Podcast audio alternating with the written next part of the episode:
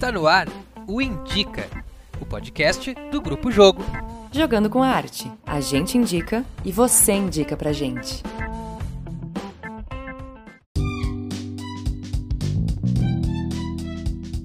Tá no ar mais um Indica, esse podcast do Grupo Jogo, onde vocês indicam coisas pra gente e a gente indica pra vocês. E o nosso tema de hoje é sobre arte e tecnologia.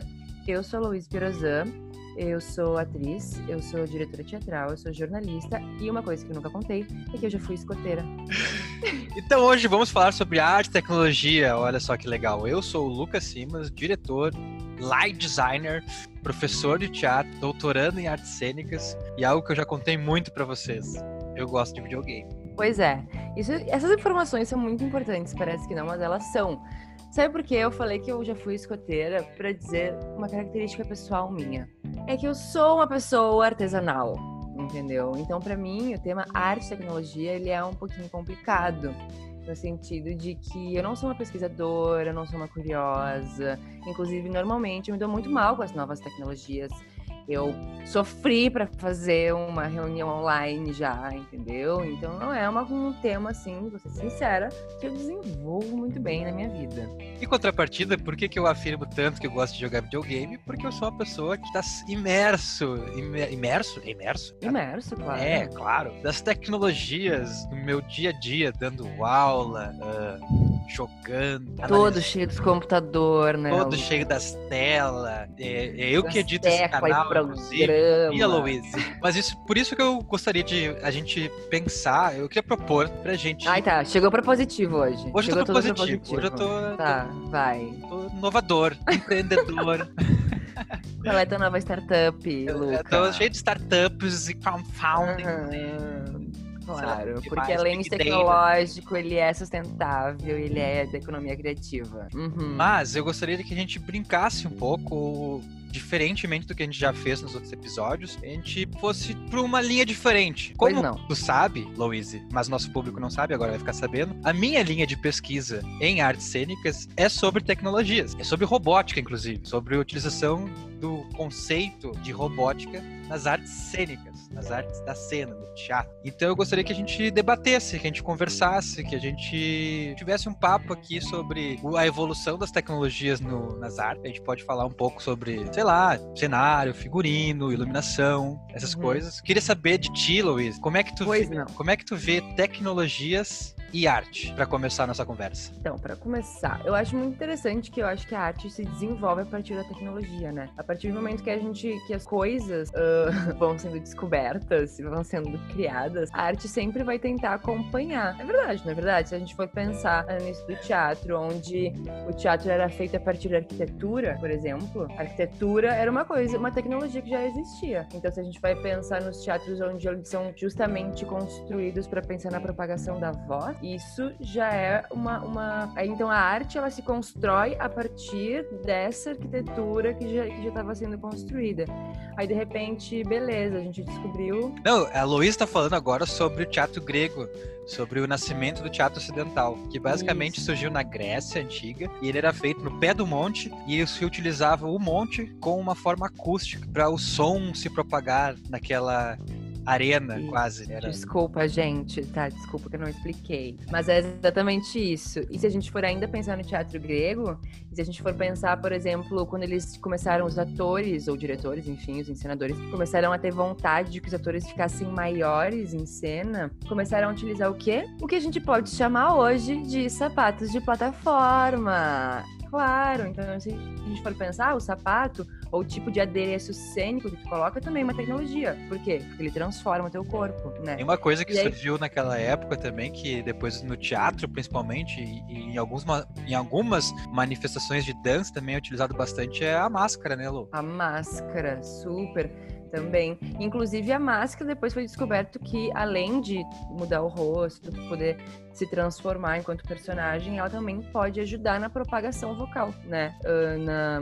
Desculpa, como é que é a palavra quando a gente faz na projeção. Projeção. Na, na projeção, acústica. na acústica, na projeção vocal. Então, se a gente for pensar que cada elemento que a gente utiliza para modificar, para facilitar ou para ampliar qualquer coisa que a gente faça em cena, ou enfim, em qualquer outra arte, já é a utilização de alguma tecnologia. Inclusive a iluminação, né? Por mais simples que ela possa ser, ela é tecnológica. Se for pensar que tu tá usando a, a energia elétrica, que tu tá deformando ou construindo ou revelando alguma coisa, alguma imagem, isso é uma tecnologia. E daí basta tu entender lá um pouco mais sobre o que é uma luz de frente, o que é uma luz de contra, o que é uma luz de rua, que é uma coisa que o Luca poderia muito bem falar sobre isso, mas não é o foco. É a, ilumina, iluminação, que para nós é uma coisa hoje arcaica e básica, né? Também já foi uma grande tecnologia. Claro que hoje a gente tá falando sobre outras coisas, né, Luca? A gente tá falando aí sobre videomappings, projetores, robótica. Então, mas só pra a gente, acho legal a gente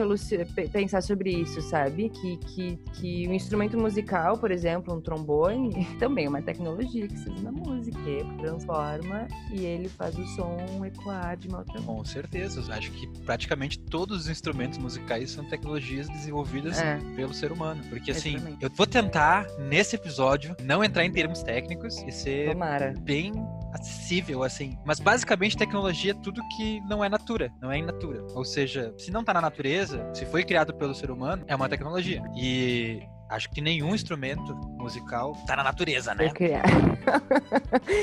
Depende, se a gente pegar o Hermeto Pascoal e ah, faz ah, várias notas batendo numa superfície de água e faz uma música com isso.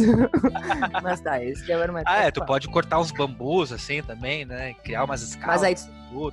Mas tu tá modificando o bambu, né? Ah, é. Cortou o bambu, já é tecnologia. Já usou uma faca. Já, já usou, usou uma um faca. Né? you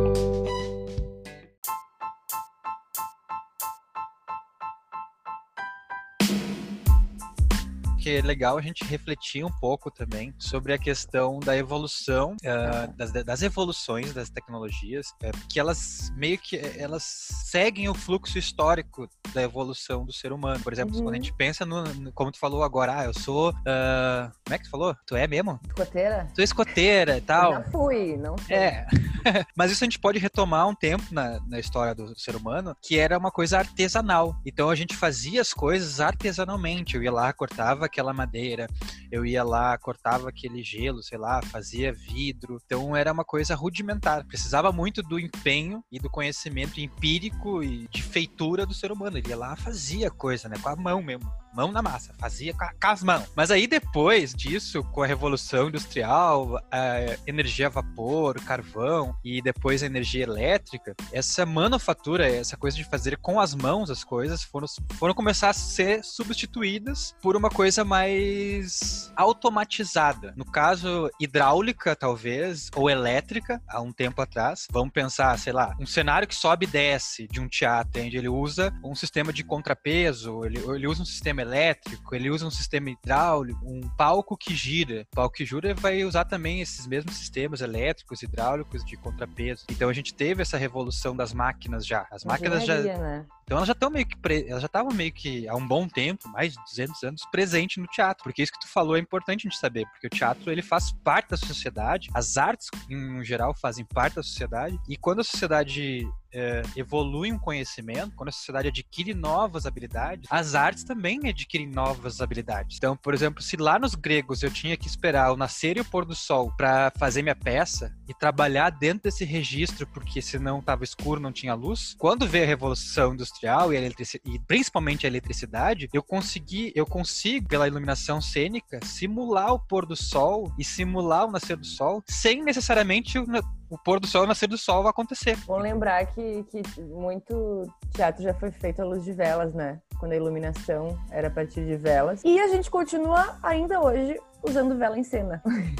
Mas isso que tu falou é muito legal, porque assim, tem uma coisa que quando a gente fala assim, ah, o uso das novas tecnologias, não sei o que, nas artes, as pessoas é, algumas pessoas têm a tendência de pensar, ah, então a gente vai agora descartar tudo que já tem e começar uma coisa nova. Mas não foi assim. A revolução, a revolução elétrica veio, mas ainda assim a gente usa nas artes cênicas, nas artes visuais, no cinema, na dança, a luz de vela, a luz a gás. Ainda assim a gente usa esses lugares, porque é um uhum. repertório, né? A gente vai só aumentando esse repertório. Claro, e até tu falou ali dos instrumentos de bambu como uma piada, mas. Não era piada. É, não, não. Mas, por exemplo, sei lá, fui no Rio de Janeiro num bloco de carnaval onde era um bloco só de pífanos, sabe? Que é um instrumento super. consegue construir a partir do bambu. Sim. Tinha um bloco inteiro só com esse instrumento, então acho interessante. E é muito legal fazer esse paralelo, por exemplo, com a história da comunicação, né? Uh, que é bem básico, na verdade, assim, mas tipo, o rádio, o cinema, a TV, sempre se achava que quando vinha uma nova forma de, de comunicar, a antiga ia morrer, né? Tipo, então depois com a TV, que ia acabar o cinema, e o cinema ia acabar com o rádio. Agora com a internet, que o jornal de papel ia morrer. Mas não, o rádio tá ainda aí, ainda existe. E tem gente que escuta, continua firme e forte, né? Então, acho que isso que você falou é importante, né? A gente não descarta, a gente só acrescenta. Sim, por exemplo, a projeção que projeção de imagens, assim, tipo cinema, que surgiu lá na época da revolução do audiovisual, é, com os primeiros projetores e tudo mais. Artistas de teatro já usavam isso, tipo um alemão chamado Bertolt Brecht ele já utilizava isso nas suas peças, tipo projeções de imagens, de textos, uh, de banners e tal. Ele já usava isso lá em 1900 e muita, muita coisa. E Guaraná de rolha, como a gente fala. Gente, eu em 2018 eu montei um espetáculo chamado Guaraná Cerebral, onde eu queria muito, muito, muito, muito usar um retroprojetor. Foi daí nós, aí a luz, a lâmpada do nosso retroprojetor queimou e a gente não tinha como trocar daí a gente abandonou as projeções. A gente não pensou em usar um projetor, né, normal. Não, a gente queria muito, muito o antigo. Enfim, só lembrei disso. O que, que, acontece agora, nesse momento, não, não bem agora, nesse momento, mas o que aconteceu a partir do, do, do novo milênio aí, é a tal da revolução digital, né? Que aí é uma coisa, é uma nova revolução. Se a gente teve a revolução das máquinas hidráulicas, elétricas e a vapor, agora a gente está numa revolução digital onde as coisas elas, por exemplo, eu vou pegar a ideia, a tecnologia de projetar imagens que é lá do século passado, só que agora eu vou aplicar nela um programa em linguagem digital que vai, sei lá, por exemplo, mapear um bailarino em cena e a partir de um desenho gráfico que um design gráfico possa criar, uh, vai se criar uma estrutura cenográfica, que é uma estrutura, é uma estrutura cenográfica a partir do, da relação do corpo do bailarino com a programação. Ou seja, não é nem com a, com a projeção só. O que a gente pensa hoje é muito mais na questão de programação, como a gente trabalha nesse registro, porque a gente vive hoje num mundo da era digital. Então eu acho que é um novo conhecimento e uma nova habilidade que se agrega nas artes. As artes começam a usar hoje conceitos de programação que não se usava muito antigamente, talvez pelo desconhecimento, porque esse conhecimento de, de entrada e saída de resposta de um mecanismo tecnológico, digital, que seja, ele é relativamente novo. Então eu consigo, por exemplo, hoje, eu não cheguei ainda no robô, tá? Mas eu consigo, por exemplo, hoje eu tô vendo que tu não chegou no robô. Tô, tô esperando. É, eu consigo, eu, consigo, eu consigo controlar a arquitetura, eu consigo controlar a iluminação, eu consigo controlar objetos cênicos, eu consigo controlar projeções cênicas, eu consigo controlar, inclusive, a música a partir da relação da programação em software, em aplicativos, com o corpo do ator, ou o corpo do bailarino, ou o corpo da plateia eu posso criar também. Isso é uma, é uma, nova, uma nova coisa. Pode crer. É. Não sei fazer, mas boto fé que é muito legal. Tu citou os videomapping, né? Os, os videomapping, eles basicamente... Citei os videomapping. Basicamente é isso, é, né? Basicamente é, é isso, assim. É, é uma... Nossa, é inacreditável as possibilidades que se abrem, né? Inacreditável. Toda vez que eu vejo um vídeo de um prédio inteiro trabalhado. Isso também, na verdade, é, nos traz possibilidades de lidar com a falta de outras tecnologias. Por exemplo, eu já vi um colega meu usar hum, a projeção como uma ferramenta de iluminação, porque talvez ele não tinha todo o equipamento de iluminação que ele gostaria de ter para montar o espetáculo, né? Era um diretor, o André Belotto, inclusive. Acho que muitas pessoas já fizeram isso, mas me lembro muito de uma conversa com ele sobre isso. É, então, como ele não tinha o equipamento necessário, ele pensou, vou projetar. Então, ele escolheu imagens, escolheu recortes E isso e a projeção se tornou a iluminação dele. Não necessariamente tinha videomapping, não necessariamente tinha imagens projetadas, mas a cor e a escolha do formato de como ele mandava a imagem criou a iluminação do espetáculo inteiro.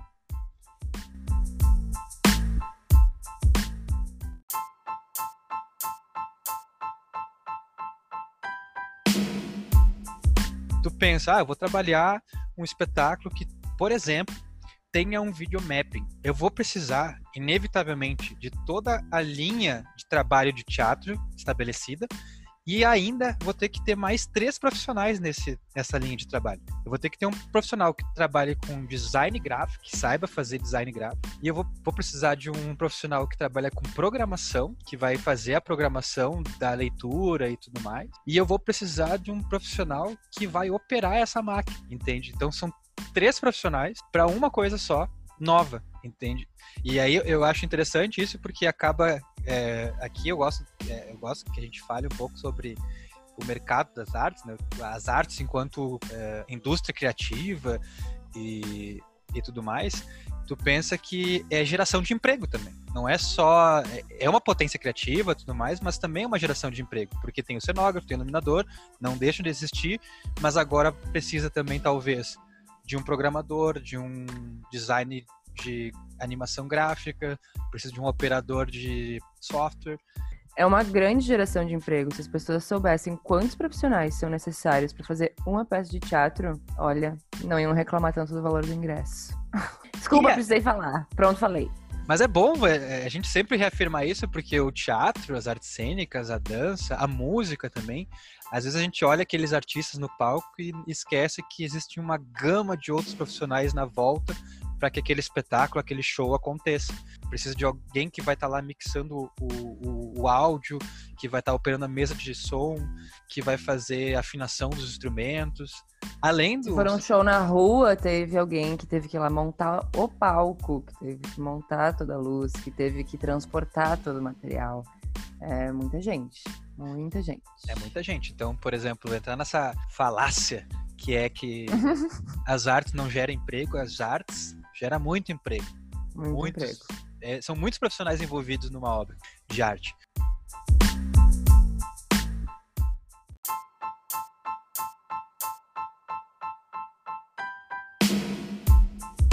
Uma questão que eu queria colocar para ti, Luiz, e para nosso e para quem está nos ouvindo, e, e para responder lá no nosso arroba Grupo Jogo no Instagram, que é tcharam, com a evolução tecnológica e o surgimento da robótica nas artes, o ser humano vai ser substituído nas artes pelos robôs? E se, se for substituído, continuará sendo arte? A gente pode lembrar, inclusive, teve um espetáculo muito famoso do, do, do texto Os Cegos, que hum, onde se usava só projeções, né? Não, não tinha ator, se eu não me engano. E aí a gente pode pensar se isso é teatro ou não, partindo de um pressuposto bem arcaico de que para existir teatro precisa existir um ator que representa algo na frente de alguém, que é o público. Uh, não sei se isso se mantém, se sustenta, mas eu, como eu sou uma pessoa. Foi. Os Cegos foi ensinada pelo Denis Melot, ou Denis Melot. Entendi. Denis. Denis Merleal ou Denis Melot? Denis Melot, ok. É, porque para mim teatro é jogo, né? Não sei. Um, mas pensar na presença, no encontro e no jogo, que acho que, inclusive, emocional e afetivo que se constrói a partir de um ator em cena, com outras pessoas assistindo, não sei, acho que é meio insubstituível. Tu não acha? Não sei. Não, também não ouso, né? Falar. porque não eu ouso. Acho, eu acho que.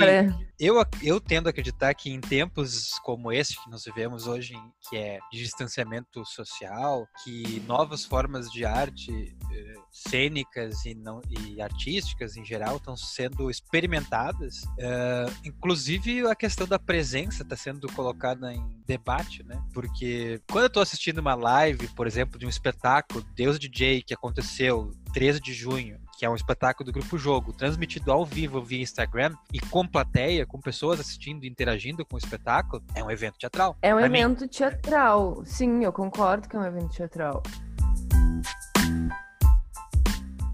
Aí tu pode fazer uma relação próxima, por exemplo, ah, vou ver um espetáculo com robôs, eu posso fazer uma, uma uma animação próxima com um espetáculo de fantoches, por exemplo, de bonecos. Só que ao invés de ser bonequinhos de 50 centímetros, são bonecos de 1,80m, 1,70m. Controla... Em vez de ser controlados por, por fiozinhos na mão de uma pessoa, artesanalmente, é controlado via wireless numa programação digital na qual o robô vai responder a inúmeros estímulos que tu vai programar, que o artista vai programar. É verdade, é verdade. Inclusive eu vi um espetáculo maravilhoso que não vou lembrar o nome, que era com bonecos também num tamanho tamanho humano assim, sabe? Que tu às vezes confundia que eu era o ator, que era o boneco. E era muito bom. Enfim, não vou lembrar o nome.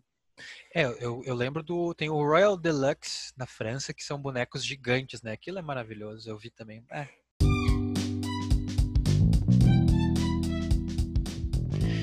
Enfim, falando em coisas que se gostaria de assistir, tem uma dica para dar aí, Lucas, sobre o que a gente pode assistir, ver, ouvir, sei lá. Uh, tem. Um pouco antes de começar a pandemia, em março, o Santander, o Farol do Santander, aqui em Porto Alegre, abriu uma exposição chamada Gigantas, que é uma exposição do Nonotake Studio, que é uma, um, um estúdio de uma, uma obra um duo francês-japonês, e eles trabalham basicamente com robótica, programação, artes visuais e arquitetura, iluminação e sonorização. Eu fui ver porque eu acabei vendo um story que de uma visitação de jornalistas, que inclusive foi pelo story do Roger Lerina. Valeu, Roger Lerina, que eu sigo no Instagram. E aí eu vi e, e aí eu sabe, aí eu fui ver a exposição e é muito bacana. É um é uma presença muito forte, tanto visual quanto sonora. A experiência é muito interessante de falar sobre. Uh, infelizmente teve a pandemia, fechou o Farol Santander e a exposição acabou sendo desmontada. Mas se tu colocar lá Nonotake, N-O-N-O-T-A-K, no YouTube, gigantas, vai ter os vídeos da, dessa, dessa exposição, além de outros tantos vídeos de outras exposições que eles fazem. E tem alguns vídeos também de criação e de programação deles no YouTube. Acho bem bacana dar uma pesquisada sobre isso, se tu te interessa por arte e tecnologias digitais. Assim. Bom, eu quero indicar um grande amigo meu, amigo nosso, na verdade, né, Luca, é, que é o Maurício Casiraghi. Ele sempre trabalhou com produção de vídeos, né, videomapping, inclusive para espetáculo de teatro. E agora ele está se dedicando a estudar questões de efeitos especiais. Eu não sei exatamente assim qual é a técnica, enfim, mas quem quiser olhar um pouco dos experimentos que ele está fazendo, que são muito legais, é só seguir ele nas redes sociais. Maurício Casiraghi, tanto no Facebook quanto no Instagram. Então era isso, Luiz? Era isso. Olha, aprendi muito contigo hoje, Luca. Muito obrigada. De nada. Atri. É isso aí, gente. Então, só para lembrar que toda segunda-feira, ao meio-dia, tem novo episódio do Indica, esse podcast do Grupo Jogo, aqui neste canal. Divulga, compartilha, curte a gente e acessa lá o nosso YouTube e nosso canal no Instagram, arroba Grupo Jogo.